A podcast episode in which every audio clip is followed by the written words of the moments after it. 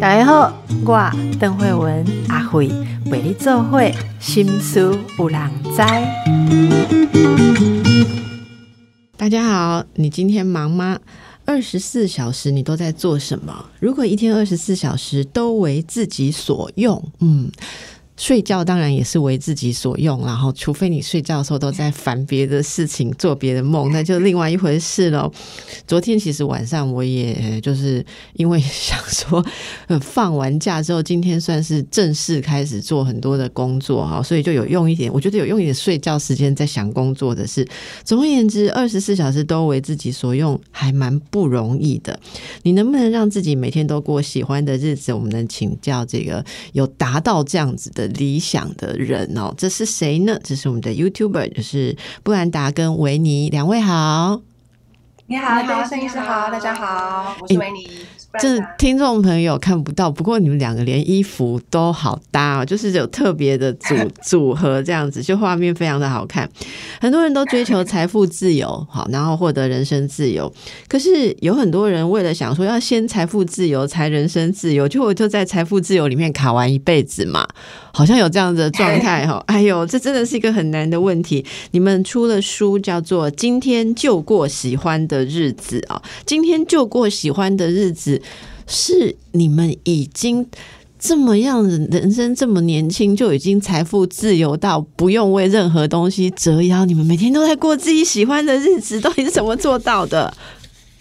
花七年的时间，是来赶快跟大家分享为什么会出这本书哈，就要跟大家分享怎么做到，对不对？嗯呃，其实一开始可嗯没有那么想说要帮助别人啦，我们其实一开始很单纯，写作就是。为了想要整理自己的想法，一直以来都是这么做。那刚好有一个缘分，就是遇到这个编辑，他就提出说想要分享，想要了解更清楚我们的故事。因为我们平常在 YouTube 上面可能跟大家介绍的东西比较片段，他想要知道比较完整的东西。哎，那我们觉得这是一个机会，可以好好的把过去都整理一番。所以其实单一开始的动机很单纯，就是想要整理自己而已。而且，其实我们一开始并没有想到财富自由这件事情。我们觉得说财富自由有点太过遥远了。我们最单纯是说，我们一开始在银行工作，然后在银行工作了两三年之后，就开始觉得说那样子的呃工作环境，然后还有气氛，然后那时候我们是做放款的业务嘛，也觉得说这份工作对我们来讲不是说那么的适合，所以呢，我们做到后面时候开始觉得越来越不想要待在公司，所以我们那时候其实也没有想的很多。就想说哈，嗯，这份工作我不想要，甚至我们觉得说哈，为什么人一定要工作，而且还是要这么努力认真的工作？为什么生活不能够应该是很惬意的？我们不想要孤单的生活，所以呢，我们就依然也决然的想说要就离职这样子。所以其实我们算是蛮冲冲动的。对对对，太太痛苦了，上班实在是太痛苦了，这样。那嗯，就是要有有到痛苦，才会让我们毅然决然的离离职。我们的工作都很不够痛苦，所以大家就来这边继续撑。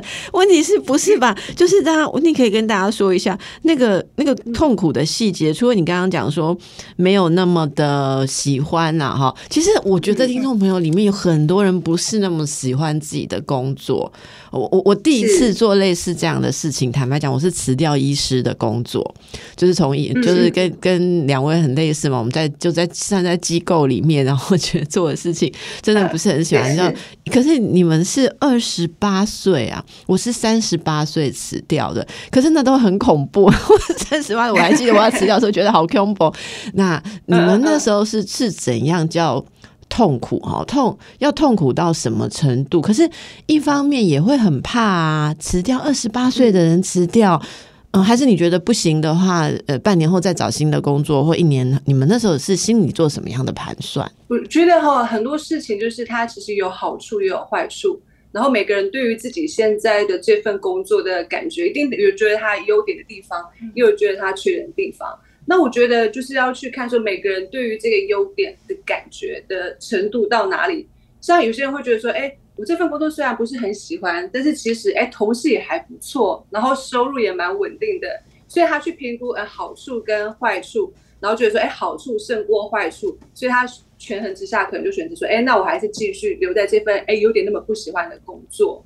但是我们自己是说，哎，好处是也有，那坏处也有，但是我们自己权衡之下，觉得说，哎，坏处多过于好处，所以呢，我们最后这样子选择之后，会把就是把想要把坏处给拿掉，最后才决定说，那我还是离职，就也没有办法去多想那那边的好处，所以我们的可能是耐痛苦的程度比较低吧。我觉得每个人耐苦的那个程度不不太一样。这样子，你们好谦虚哦。所以是不是大家可以想想说，也不要一直逼自己耐苦力，要一直无限制提升。哦，有时候耐受痛苦 不见得是好事嘞。哦，不见得，也许延缓了自己去做转变。嗯嗯嗯，就是是看个人，因为我们自己是这样子，就是我们真的还蛮讨厌痛苦的。对，就是想要把痛苦把它移除掉。是，应该说很 对，是。那所以后来，我们之所以会。嗯，就是比较极简生活，东西变比较少，也是因为就是我们发我们发现到说，其实一个物品进来，它可以有它的方便性，但是同时它也会有它的坏处，就是说可能会占空间啊，可能要呃时常打扫它。那我们这个好处跟坏处，我会觉得说哈啊，那我真的很讨厌它带来的坏处，因为我们很不喜欢打扫，那不如那我就放弃它的方便性，这是我可以接受的，所以我们才会后来渐渐的就比较没那么爱买东西，或者是说。呃，断舍离这样子。好，可以告诉我们二十八岁两位一同离职，然后后来你们做了什么吗？呃，我们做了蛮多。我们一开始其实是很喜欢整理，就是像之前呃，邓医师有采访过 Face 老师跟廖哥嘛？对对对，就是他们都是整理界的达人。然后那时候我们也非常喜欢整理，然后我们也实际上的去呃到客户家帮忙做到府整理。那时候我们非常喜欢这件事情。但是我们呃做久了之后呢，发现说，其实我们觉得整理这件事情，有时候其实蛮个人的。那我们觉得说，有时候到呃客户家里面去，其实他没有办法在很短的时间之内，就是呃可能可以放下，或者是说可以突破那个可能断舍离的心房。我觉得这是需要一个长时间的是努力啦。所以那时候我们就开始想说，哎，我们是不是可以透过一些影片的方式啊，或者是文章的方式。来分享一些整理啊、极简生活的概念，所以我们就开始做影片，开始写文章。对，然后我们还发现说，整理师的工作还有一个痛苦点，那就是要跟客户约时间，然后要到某一个地点，其实跟上班又有一点类似。我们就是很想要在嗯不限时间、不限地点地的这种工作方式。嗯，所以后来我们渐渐就改成线上的方式，就是这样。我们每次去做一件事情的时候，就想说，哎，当下哎这件事情就去试试看好了。然后去做的时候，就会感觉到说，哎，它有某个好处跟某个坏处。那我们想要把那个坏处渐渐的都把坏处都移除掉，所以就会一直调整，一直调整，到现在就变成剩下 YouTube 跟写作为主这样子。所以也不去客户家整理了。嗯，现在就没有了，就拍影片。嗯，我有一种有一种，我跟你讲，就是不用再看门诊的感觉，我完全能体会。好，那呃，可以告诉大家，今天就过喜欢的日子，你们希望大家怎么读这本书？哈，可以告诉我们这本书里面写了些什么呢？章节可以自己介绍一下吗？呃，我们呃这本书呢，大概分成三个部分，然后一开始呢，就是呃，主要是讲我们的故事。那因为嗯，其实蛮多人看我们极简的呃 YouTube 影片呢，都觉得说我们一开始就为什么就可以那么极简？是不是小时候或是爸爸妈妈可能就很极简，所以我们才可以这样子？那我们，所以我们一开始的时候就先分享我们的故事。那大家就知道说，我们一开始其实是两个人呆呆的、笨笨的，然后也不太会去思考。然后呢，因为经中间真的经历过了很多的痛苦，或者是说开始去观察那些痛苦。然后呢，想要把痛苦给处理掉，嗯，然后中间我们也因为也也接触了一些呃心灵灵性相关的内容，所以你不断去调整说，呃，我们的价值观好像有一些地方是有问题的，然后还有我们的一些心态是有问题的，所以我们就一直不断的调整，然后哎，所以第一部分呢就主要是跟大家讲我们的故事，然后呢在我们第二部分开始讲一些关于呃活在当下跟努力的事情，因为我呃很多人。嗯，现在就是压力很大，所以呢，他们就会有很多勉强自己的状况。所以我在第二部分的时候，就跟大家想跟大家分享最主要的概念，就是说大家不要勉强自己。嗯，因为常常勉强自己的时候呢，就会呃自己很痛苦，然后呢，勉强自己的人通常也会去勉强周遭的人，就周遭的人也会很痛苦。所以我们就发现说，勉强自己是一个。呃自己不好，大家也不好的状态。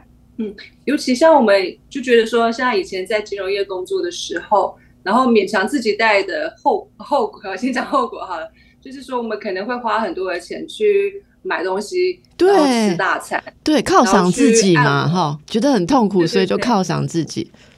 对，但是这样子好像也没有比较好，就哎，身体健康好像也没有说这样会比较好，然后钱也一直花出去，就是哎赚了不少，其可是钱也一直不断出去，那好像这样也好像也离财富自由越来越远，甚至好像自己也没有说就很快乐，然后反而哎一直冲动购物，一直不断的循环，所以我们后来是觉得说哈，还是不要勉强自己，然后尽量的把痛苦从生活中移开，我觉得。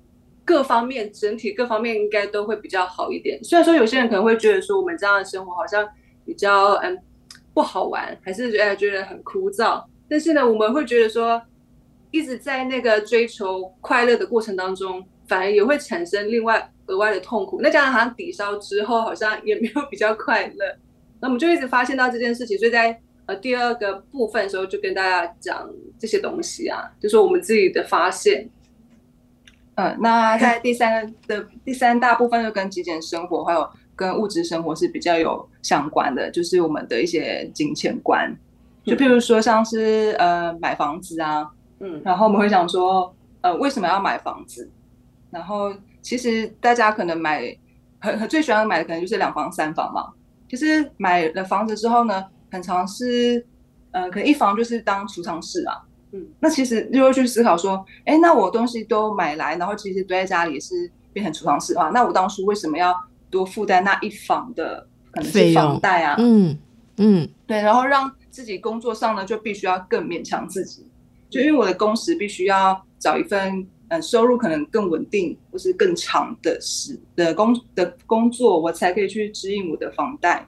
或者说，为什么我一定要在台北工作？那台北的物价各方面可能是比较高的。那可能就是因为我的上班的地点必须要受限在台北的某个地方，所以我们所以我们就会觉得说，很多时候，呃，卡关都是卡在工作，而且那份工作如果又是不喜欢的，然后呢，我们又受受到它的时间的限制、地点的限制，嗯，就觉得好像不是说很划算，嗯。但是我们在第三步呢，其实只是分享我们自己的一个看法。那我觉得最主要的观点就是说，大家。可能可以去发现说，哎，其实我我们的生活只是一种形式，然后甚至其实我觉得全世界每个人的生活方式都很不一样。有些人的，呃，就就是有些人可能住在小木屋也好，或有些人他们去呃露营车，然后去环游世界也好。我觉得生活或是世界有很多的生活方式，那我们的生活方式只是其中一种。然后让看书的人他们可以去。发现说，其实生活有很多的可能性，那我们不一定只能走那一条唯一的路啊。嗯，这是我们想要在这个本书里面跟大家分享的。是，所以书名选择今天就过喜欢的日子，真的非常的贴切哦。其实，嗯。说白了，其实就是说，不用再一直逼迫自己痛苦下去。其实你们只要说出了这个非常重要的一个生活哲学，那让大家今天就过喜欢的日子。不管你的方法照着这个布兰达跟维尼做的，是不是也一样可以一步一步实现啊？呃，因为啊，不是每个人当 YouTuber 或写作都有两位的才华嘛，哦，但是大家可能可以从这个启示里面可以找到，也许自己做别的事情。可是无论如何，我真的非常的赞同，如果说一天。过不是自己喜欢的日子，其实真的成本非常非常的昂贵，太贵了哦，比比买什么 都还要贵。不知道大家是不是有一样的想法？那么，呃，现在这个工作，你们算是感觉工作自由对吗？工作自由，嗯，是哦，工作自由。那么，到底为什么在这个过程当中，像现在工作，我觉得 YouTube 有 YouTube 的压力啊，哈。那嗯，总而言之，呃，说。呃，据说哦，以赚钱的心态跟动机的行动，像直销或想要平台创业，都会招致失败，存款归零了哈。然后呃，那看起来意思是说，工作自由之路是不能以赚钱的心态为唯一指标吗？但是不赚钱怎么维持生活？哈，怎么样维持自由？到底这里面的哲学是什么？而两位发现真正想做的事情就是拍影片跟写作，我想应该也在这里面有实现了一些回馈吧。但是又说不能以赚钱为目的，哇，这个大家就非常好奇，很多想要自己走出来的人都在这些点上面有很多的疑问，我们就让他大家休息一下，等一下继续来请教两位哦。好，布兰达跟维尼哦，所以你们最后找到做 YouTube 影片。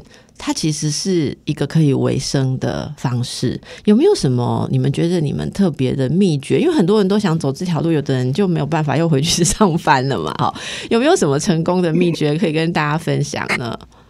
呃，我觉得像刚才邓医师有提到说，因为做 YouTube，或者是说做 Podcast，其实都会都是辛苦，都有他辛苦的地方。我觉得不管是任何工作都是，所以我们后来是发现说，哈，并不是因为呃。可能做 YouTube 或做 Podcast 呢，可能有一些什么成功的秘诀。那只要呃去做了之后，那我在这个呃领域我就可以成功。而是说每件事情都有辛苦的地方，所以我相信做 Podcast、做 YouTube 都非常的辛苦。然后，所以我们只能选择我们比较喜欢或是比较可以承受痛苦的那一个选项，就是。只有这样子，我们才可以在做这件事情的时候呢，会比较呃愿意去挑战，然后也比较可以去接受它带来的磨练。然后我觉得收入的话呢，就是它呃副作用的东西，而不是说我们因为做了哪件事情，所以 YouTube 就可以很成功这样子。是，呃，那这是大家都可以使用的原则吗？有有没有更细节的？例如说，你们有遇到过挫折吗？呃，就是像之前像书里面有提到说，我们其实有做过直销跟平台创业嘛。那那时候呃，这两件事情都失败了，然后都都有一些呃现金流支出嘛。那我觉得我们其实是一直在思考说，呃，我们为什么会在这些事情上面失败？因为其实我们之前在接接触一些呃心灵或灵性相关的东西的时候，他们就呃常常会有一种说法，就是说，哎，呃，吸引力法则嘛，我们就是。去做这件事情，然后把自己想象成是有钱人的话，那我们应该可以在，我们就可以真正变成有钱人，也可以，也可以开始在这些这些工作上面开始有收入才对啊。那为什么不行呢？是不是我们误解了嗯书上面的一些概念？嗯，然后我们就自己推测，其实也也也一直以来都是做推测，我们不能不知道说是不是这个这个方法就是对的，只是我们觉得说可能都是因为我们有事先先有一个预期。嗯，就我想要先在这件事情上，想要以赚钱为主的这个预期，嗯，在前面的话呢，我们就会很容易忽略说，这这件事情到底是不是我内心真正想要做的事情。那所以说，我们就开始测试。如果说我现在是为呃，其实这件事情我并不是很喜欢，我其实我并不是那么喜欢直销，我只是因为说它可以赚钱，它可以就是说，呃，之后我可能想要买房子，所以呢，我才想要来做这个直销，或者我才想要来创业。那呃，通通常我们就发现说，我们的心态是这样子的状态的时候，它的结果其实都不是很好，不是最后导致说我们金钱都流出去了，或者说做的不开心，然后呢又去买一大堆东西，吃一大堆东西，然后身体不太健康，然后又想要一直去看医生，然后又一直去按摩，嗯，就变成说，就算我一开始是以赚钱的心态去做这件事情，最后他还是这些钱还是都出去了，对，那。我们就发现说，那如果说我试试看，我先不要以赚钱的这个心态去选择做一件事情，而是我就看我内心，我现在当下到底什么是有一点感觉，什么是有可能是我喜欢的，我就去试试看好了。搞不好这样子就是不会说一直要补偿自己，一直要有一些其他非预期，因为嗯，吃大餐或是买那些东西，我也不知道预期说我到底要买多少东西才办法补偿。万一我要补偿的这些金钱又很高，甚至大过我为了这件事情想要就是预期在这件事情赚的钱多少钱的话，那还是一样嘛。所以这样种情况都是有可能的。那我既然前面我们都已经试过都没钱了，那不如我们现在就走走看不一样的路，试试看也可以啊。反正都会没钱，这真的是一个生活哲学啊。呃，其实你们也提到这个自由之路，有包括身体健康自由之路。刚才有听到一些关于你你们一直提到有关健康的。一个一个注意啦，哈，一个关切，对不对？所以健康是你们有特别的方法在呃走健康自由之路嘛？好像书里面好像也有提到一些呃如何追随自己内心身心的感觉来调整，像食物还有呃一些生活的方式哦，这样的做法。其实蛮，我觉得蛮特别的。可是好像又不是硬性规定大家要怎么做，是是怎样？要有一种方法去，什么叫做知道内心的感觉，知道自己的需要呢？嗯，其实我们在刚刚前面呃工作的这个历程，就是呃失败啊，然后开始检视自己的内心之后呢，我们就开始把这样子的心态也应用在就是运动上面或者是饮食上面。但是其实我们一开始呃工作。就是因为才离职嘛，然后又创业，所以呢，其实那时候其实光是忙工作，我已经没有办法去照顾健康这件事情了。因为可能随时会没钱嘛，根本也没有时间去照顾健康或者呃吃健康的食物。所以，但是我们就是工作，但是其实工作慢慢的上手之后，然后我们呃经营 YouTube 嘛，然后就有个观众呢，他有留言说，哎，他好像一天一餐，还是他是怎么吃？然后那时候我们就有点吓到，说，哎。怎么会有人一天一餐或者一天两餐？然后也觉得蛮好奇的，然后我们就去翻相关的书籍，然后我们就开始看了，哎，蛮多跟健康，然后跟怎么吃东西的书有关，然后我们才开始去尝试。然后我们也是因为看到了一本书，它提到素食的概念，所以呢，我们才开始哎想说，哎，好像蛮有趣。我们其实也不是说真的是抱持着一个呃一定要健康的这种心态，所以觉得还蛮有趣的，然后觉得说。哎，那本书它呃作者的观点好像也蛮合理的。那我爸我们就来试试看。但是我们也是保持着说，哎，一旦如果我们觉得不 OK 或不舒服的话，那我也是随时停止也都 OK。然后于是我们就是因为透过看书，然后就开始就是尝试我们的少食，然后吃素的这个这条路。这样，对对对，嗯，其实身体呀都很就是。跟跟你的意志都可以配合的很好嘛？有没有碰过说身体是 呃有一种有发出一种讯号，说像他想要吃某些东西，可是吃完之后其实反而不对或不好的？你们怎么去越来越熟悉这些判断，跟身体合作，不会再听错讯号，或者说有些讯号是身体一个比较任性或是反弹的讯号？那你是怎么去呃安抚哦？例例如说告诉自己说，其实我不是真的需要这个。我觉得这大家应该会蛮好奇细节的。哦，其实其实其实就是只要多观察，他就会发现。因为我们常常现在我想要吃一块蛋糕，OK，反正我们就不管啊，既然身体想吃，我们现在就去吃一块蛋糕，就去吃那个蛋糕之后，我们会去观察说吃完蛋糕之后的状况。有时候吃可能嗯吐司某种吐司或某种蛋糕吃进肚子里面之后，就觉得说肚子好像比较胀，然后呢吃了什么呢，肚子就会哎比较轻松。就其实我们开始去观察这些。反应，我们就发现说，呃，有时候，比如说去吃小火锅的时候，嗯，隔天早上起来就觉得肚子会不舒服，嗯，但是如果前一天可能只有吃一天只有吃一餐的时候，哎，起床之后就觉得哎精神很好，然后也有睡比较饱，然后呢肠胃也感觉比较轻松。我们就是一直去观察这些事情，所以有时候我觉得，嗯，身体它虽然说它想要吃一些乍是看起来不是说很健康的东西，但它其实只是要告诉我们说。啊，我跟你说，你只要吃了这个蛋糕，你可能身体就会很钝。那他就他就教了我们一件事情，说啊，原来我吃了蛋糕，我就会身体很钝。那之后呢，你就就会发现说，哎，渐渐的，我好像就对于那个蛋糕，或是对于某个呃炸物，好像没有那么喜欢了。然后这个饮食的过程就慢慢的一直调整，一直调整。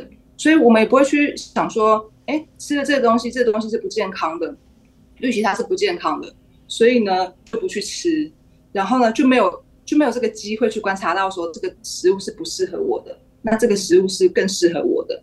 而且呢，我们的身体或者是说我们的年龄随着时间的变化，可能又会有一些适合不适合的食物一直在改变，所以我们就会一直去观察它，一直观察它，然后就慢慢发现说，哎，好像吃沙拉或是酸种面包呢，我们吃吃完之后身体是更舒服的。那吃其他的吃到饱啊，或是麻辣锅的时候。就会觉得哇哇肚子真的是好难过，所以就会那个难过的次数或者频率，就是嗯累积一多之后，你就会发现说啊，我真的不想去碰了。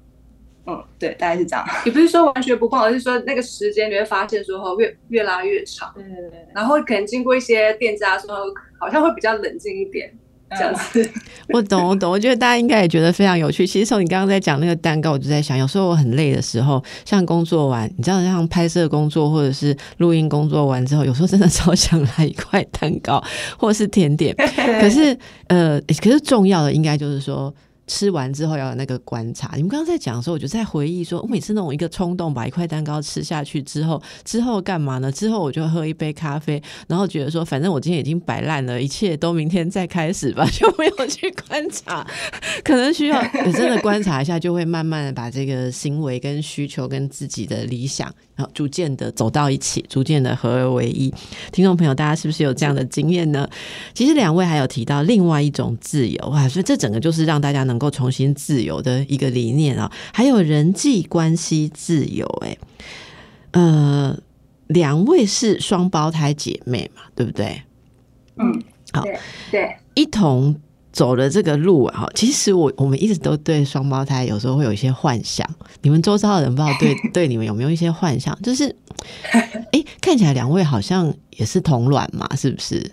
呃，是异卵哦，你们是异卵哦。可是因为看起来觉得真的很像，真的就真的很像。对，那你们是双胞胎姐妹，会不会呃，有些双胞胎姐妹会特别想要走不同的路？我记得我有朋友告诉我说，她一定要跟她的姐妹特别标志出出不同，因为。人家太容易认为他们很像，所以他好像他的他说，我记得他跟我说，他的自我发展旅程多了一里路，就是他比我们更需要。证明自己跟姐姐妹妹不同，这样子跟跟他姐他们彼此不同。可是我也遇过双胞胎姐妹，不管做什么都觉得如果没有跟另外一个在一起，好像就少了一半。我真的遇过这样子的哦，就是说有一位其中一位谈恋爱，另外一位还没有，然后这一位竟然跟男朋友讲说：“我要先搁置我们的情感，因为我妹妹还没开始谈恋爱。”我我我觉得可以可以问一下这方面，两个人是你们两个现在这样子一起也是生活。跟事业的伙伴，然后从小你们就，我想大家的你们你们在家庭里面是同样的年纪，从上学就同年这样子一，然后一直都在面对呃类似的事情，同样的事情，对不对？这中间有过任何心路历程？像我刚刚讲的，想要标志不同分开，还是呃一直合在一起？你们两个之间的关系可以分享一下吗？嗯，我们之间好像不会说想要跟对方不同，但是也没有说非常的需要对方。但是我们其实从国小、国中、高中都是在同一个学校，然后而且国中之前都是在同一个班级。对，然后上大学之后就很奇怪，我们兴趣就真嗯真的刚好一样，我们就读气管系也一样，然后研究所也是念财经的也一样，然后毕业之后也是。一起去银行上班，就刚好刚好是兴趣一样，所以我在想，应该是就是只是命中注定刚好兴趣一样。那我们现在开始就是一起创业之后，也觉得说我们的呃我们的兴趣，因为也就就觉得还蛮感谢，就是我们兴趣是一样的。这样的话，我们两个就可以互相帮忙。譬如说做剪片的时候，可以一个人想脚本啊，然后一个人剪啊，或是一个人打字幕啊，就觉得说，哎，有两个人有伴是还蛮不错的。不过，因为我们两个，我们两个各方面真的是蛮像的，就连原本脾气也是很像，我们都是属于那种很固执，然后呢，喜欢就是希望对方可以听自己的话，然后就说，然后容易对对方不耐烦。就像以前啊，我们可能就会觉得说，然后这边字怎么会打错？这个字你也会打错，或者说 这题数学你怎么会算错什么的，就会很容易会对对方不耐烦，然后我们就会很容易吵架。然后后来在其实应该是在离职之后过不久吧，然后我们因因为也开始在心灵上面有做一些调整跟修炼什么之类的，那我们就发现说，我们每次吵架吵内容就是都吵的差不多，然后频率又很高，那我们就发开始开始发现说，对于我们两个一直吵架，然后生气，然后暴怒的这个过程，开始觉得很累，观察到说，呃，为什么一为什么这件事情要一直反复的出现？嗯。然后我们两个就开始想说，哎，我们有什么办法可以解决这个问题？不要每次都一直吵架这样子，然后生气完之后，那整个整个气都不通，然后觉得很不舒服这样子。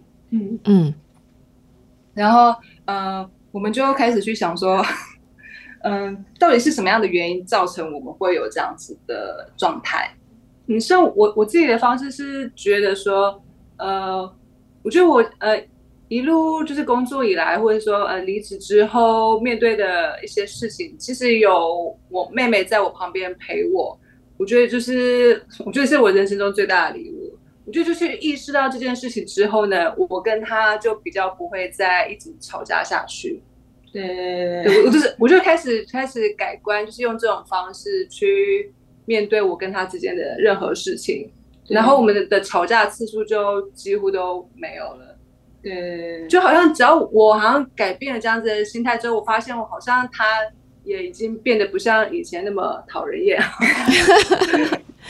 对对对，然后好好像我们现在就是变得说相处也好，生活也好，或者是呃工作也好，都处于一种很自然的状态，甚至有时候。呃，他就算那天不想要做事情，然后想要画画，那也就随便他。然后我也都觉得很 OK，就觉得说，最后我就会发现说，就是尊重别人，就是让他去做他想要做的事情。那其实我的生活也会蛮惬意、蛮快乐的。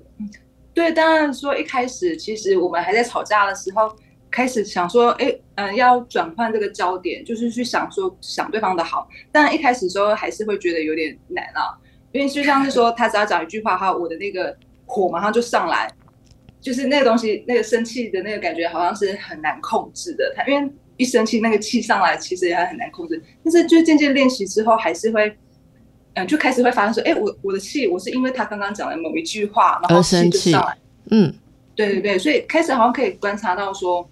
啊！我又被这这件事情给给挑拨到了，然后，但是因为也因为这个观察，就好像变成有一个时间时间，就有几秒的时间可以让我去发现说，啊，可是他就是我们一起，我们在一起这么开心啊，有必要为了这件小事，就是大就是那么生气吗？就越来越冷静了吧。对，是 好。我们看到了一个真的是珍惜在一起的时候很快乐，所以要把这些不愉快的地方可以用觉察，哦，用一些多一点理性来面对的过程，这也是通往呃关系自由，好或关系能够变好的一个心法。好，让大家再休息一下喽。今天节目最后我们要请教布兰达跟维尼，这个我觉得非常高深的一个概念，就是心灵要轻盈。好，这大家应该都很有感觉，心灵很轻盈、无负担，应该是人人想要追求的一种自由感。你们觉得人生如果要心灵轻盈、自由啊，那是什么？哦，这边有书中有一句话是“不再过度为未来担忧”。我们怎么知道我们为未来的担忧有没有过度呢？呃，哦，应该应该是说不用，嗯，不应该跟过度没有关系，就是说不需要为未来担忧。一点都不要担忧，哈。对对对，因为担忧的感觉很很很不好嘛，很让让身心灵都觉得很不舒服嘛。真的真的很不舒服。那那种不担忧的状况是怎么样？就是你们都没有烦恼吗？都都会想说，应该是说，嗯，呃，就像我们看前面提到说，就是我觉得每件事情真的都有它快乐的地方跟痛苦的地方。然后我们尽可能在我们的生活中呢，把就是我们不喜欢的地方、不喜欢的东西都尽量的移除掉。其实就跟整理东西一样，就是断舍离掉那些呃我们不喜欢的东西。那当然就是，那既然我们不可能把所有的东西都，如果说所有东西都有痛苦跟快乐的话，那难道我们要把所有东西都移除掉吗？虽然我们也移除了蛮多东西的，那。所以就会剩下的就应该是那些，哎，他虽然有一点痛苦，但是其实因为我因为喜欢他，所以我觉得是一种挑战。就像我们可能拍影片或者是写文章之类的，他还是有辛苦的地方。可是呢，我觉得我喜欢他带给我的挑战性，所以我们尽可能让我们的生活中都留下来的是那些我们喜欢但是有一点挑战性的东西。对，所以嗯。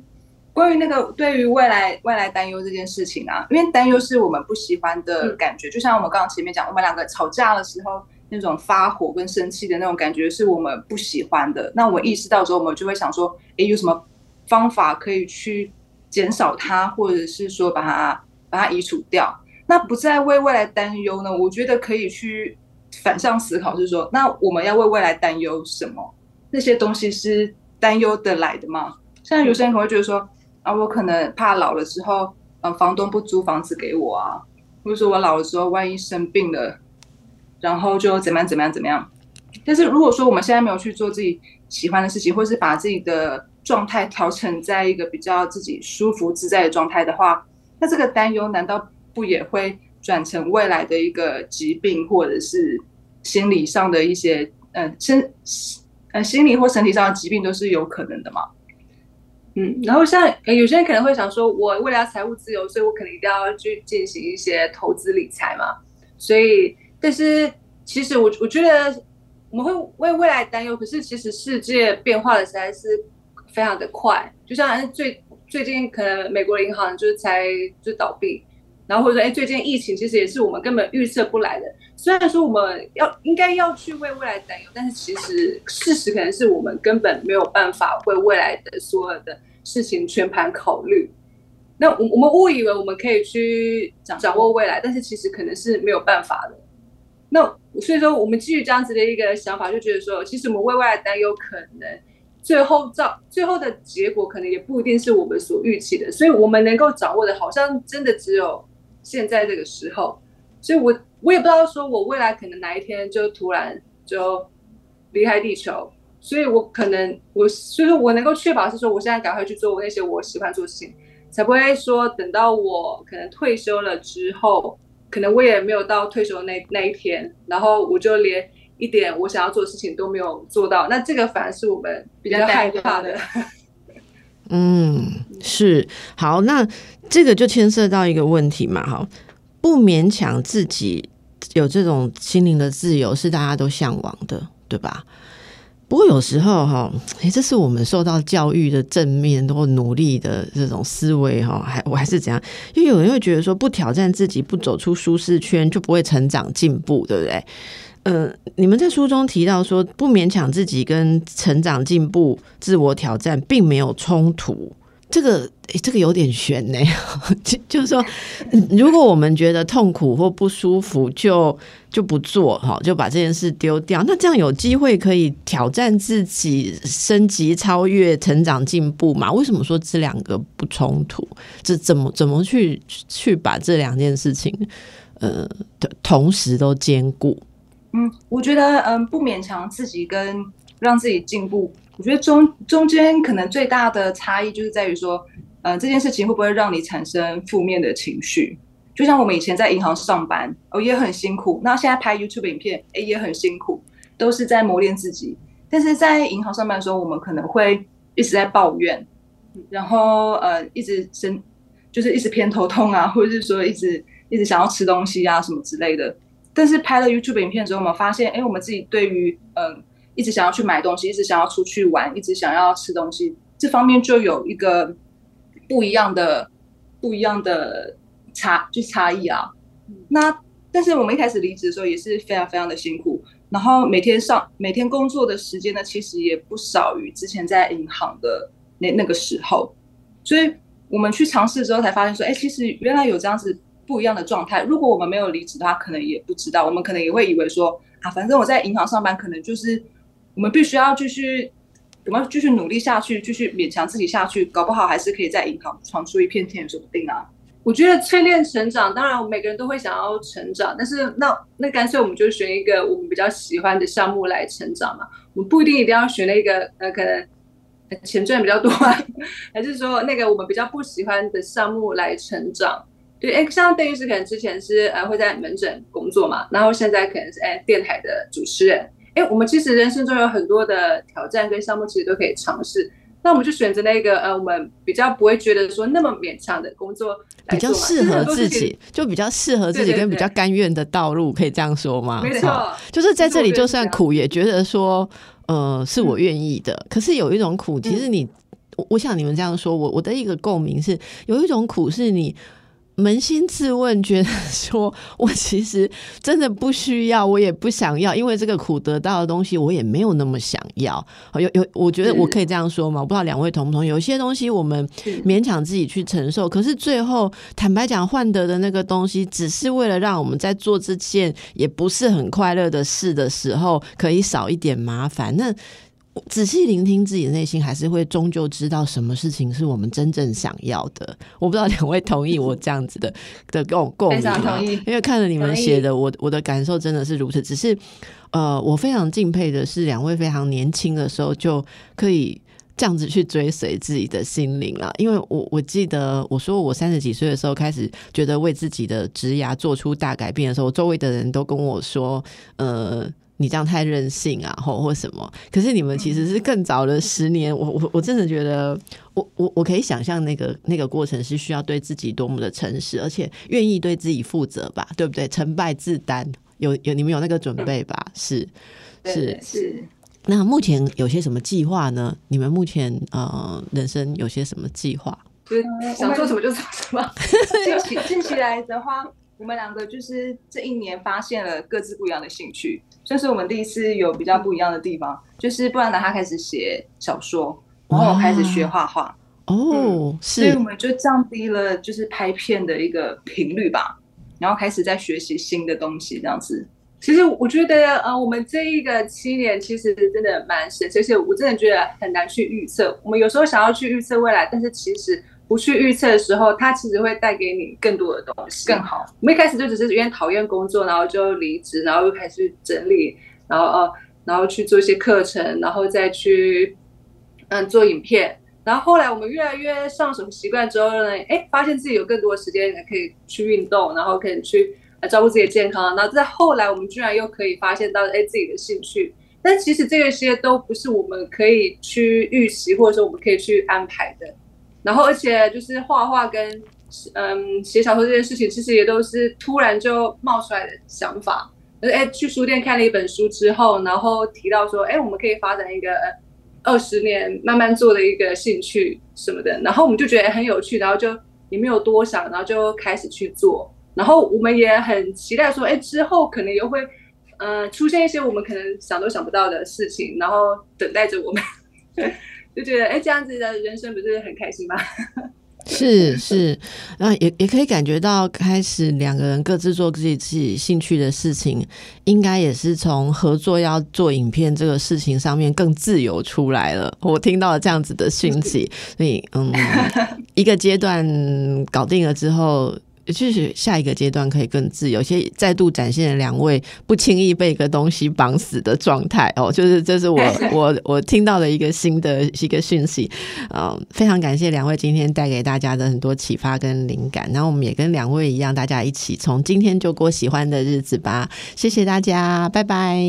谢谢大家，拜拜。